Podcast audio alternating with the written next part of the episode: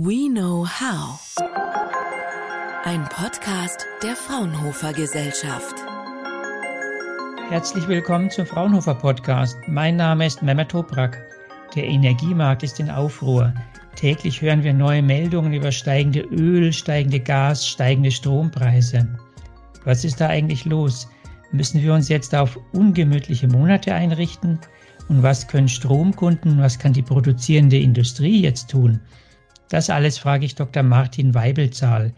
Er ist Lehrbeauftragter an den Universitäten Bayreuth und Augsburg, außerdem leitend tätig in der Projektgruppe Wirtschaftsinformatik Fraunhofer Institut für angewandte Informationstechnik, kurz FIT. Ein Schwerpunkt seiner Forschungsarbeit oder einer seiner Schwerpunkte liegt auch auf dem Bereich Energiemarkt. Er kennt sich also bestens aus mit den Schwankungen auf dem Strommarkt. Ich bin gespannt, was er uns jetzt zu sagen hat. Hallo, Herr Dr. Weibelzahl. Hallo, Herr Toprak, schön, dass ich dabei sein kann. Ich steige gleich ein mit der ersten Frage. Was sind die Ursachen der derzeitigen Turbulenzen auf dem Energiemarkt? Die Ursachen sind vielfältig. Wir haben einerseits äh, das Thema Energiehunger nach der Covid-19-Pandemie. Die Industrieunternehmen produzieren wieder verstärkt und Energiestrom ist da natürlich extrem wichtig. Eine steigende Energienachfrage führt tendenziell immer zu steigenden Preisen und wenn wir dann nochmal auf äh, den, den Gasbereich, auf den Gassektor, auf den Gasmarkt schauen, dann haben wir hier viel, verschiedene politische Entwicklungen weltweit, äh, die das Thema Gaspreise befeuern. Wir haben einerseits die immer noch äh, beschränkte Menge an Gas, die von Russland nach Europa kommt. Wir haben andererseits aber das Thema China, Australien, wo es politische Spannungen gibt und entsprechend China statt Kohle aus Australien verstärkt dann auch auf Gas setzt und auch hier eine verstärkte Nachfrage nach Gas befeuert weltweit dann den Gaspreis. Die Strompreise, wie entstehen die eigentlich und was führt zu den aktuellen starken Schwankungen? Also hier ist es wichtig, äh, dass man sich vor Augen führt, dass die Rohstoffpreise, beispielsweise die Gaspreise, sich äh, relativ direkt in die Strompreise niederschlagen aufgrund der Tatsache, dass wir, wenn wir jetzt mal vereinfacht den Großhandelspreis uns anschauen, dass wir da die verschiedenen Erzeugungstechnologien, sind sie erneuerbar oder konventionell wie Gas, dass wir die gegeben der Grenzkosten einmal sortieren. Also ganz links stehen die günstigen und dann ganz rechts ganz rechts die teuren Technologien, wo dann auch Gas dabei ist.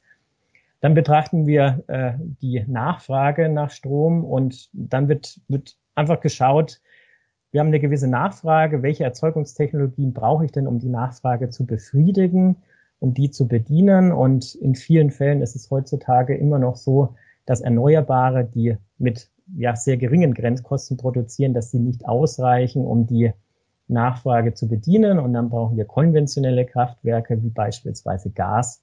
Und wenn da die Gaspreise hoch sind, wenn, wenn Gas teuer ist, dann bedeutet das, dass die Grenzkosten von Gas teuer sind. Und diese Grenzkosten setzen dann in immer mehr Fällen den Strompreis, der dann eben in solchen Perioden, wo Grünstrommangel vorhanden ist, eben leider teuer sind. Äh, die Strompreise sind also auch von Gaspreisen abhängig. Werden die Strompreise weiter steigen oder werden die wieder sinken? Was ist da Ihre Einschätzung? Also die Glaskugel hat natürlich keiner von uns, aber aus meiner Sicht ist für die Bezahlbarkeit von Strom für die äh, nahe Zukunft extrem wichtig, dass es uns jetzt gelingt, wirklich massiv erneuerbare Energien auszubauen, die eben geringere Grenzkosten haben, wie ich äh, vorhin schon beschrieben habe.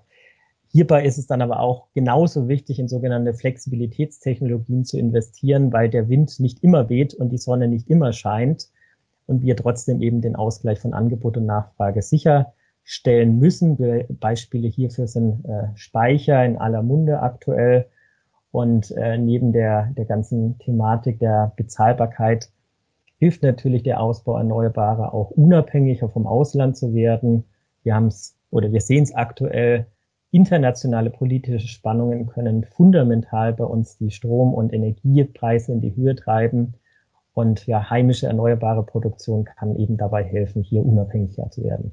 Ist denn die heimische produzierende Industrie denn schon so weit, diese Flexibilität äh, beim Strombedarf äh, zu gewährleisten? Können die das schon? Also aus einer rein technischen, technologischen Perspektive sind viele energieintensive Unternehmen heute bereits in der Lage, ihre Nachfrage flexibel anzupassen an den Strompreis. Das heißt, wenn die Strompreise niedrig sind, wenn wir tendenziell viel Erneuerbare im System haben, wird die Nachfrage von Unternehmen erhöht bzw. kann erhöht werden, die Stromnachfrage und in anderen Perioden, wo die Strompreise steigen, wo erneuerbare ähm, Produktion gering ist, wird dann die Nachfrage entsprechend von den Unternehmen gesenkt. Allerdings ist es leider so, dass aktuell noch verschiedene regulator regulatorische Hemmnisse diesem Einsatz entgegenstehen. Hier sind wir aber auch sehr, sehr aktiv äh, gemeinsam mit unseren Partnern aus Industrie und Wirtschaft mit der Politik dran, diese Hemmnisse zu adressieren, sodass die technologischen Möglichkeiten dann hoffentlich bald dann auch umgesetzt werden und Unternehmen dann auch äh, kurzfristig ihre Nachfrage ähm, an den entsprechenden Strompreisen anpassen können und hier dann auch flexibler, unabhängiger werden. Also mehr Flexibilität bei der produzierenden Industrie in Sachen Strombedarf und ein Appell an die Politik, den Ausbau der erneuerbaren Energien äh, zu verstärken. Das sagt Dr. Martin Weibelzahl vom Fraunhofer Institut für angewandte Informationstechnik FIT. Danke, Herr Dr. Weibelzahl. Danke auch von mir. Fraunhofer. We know how.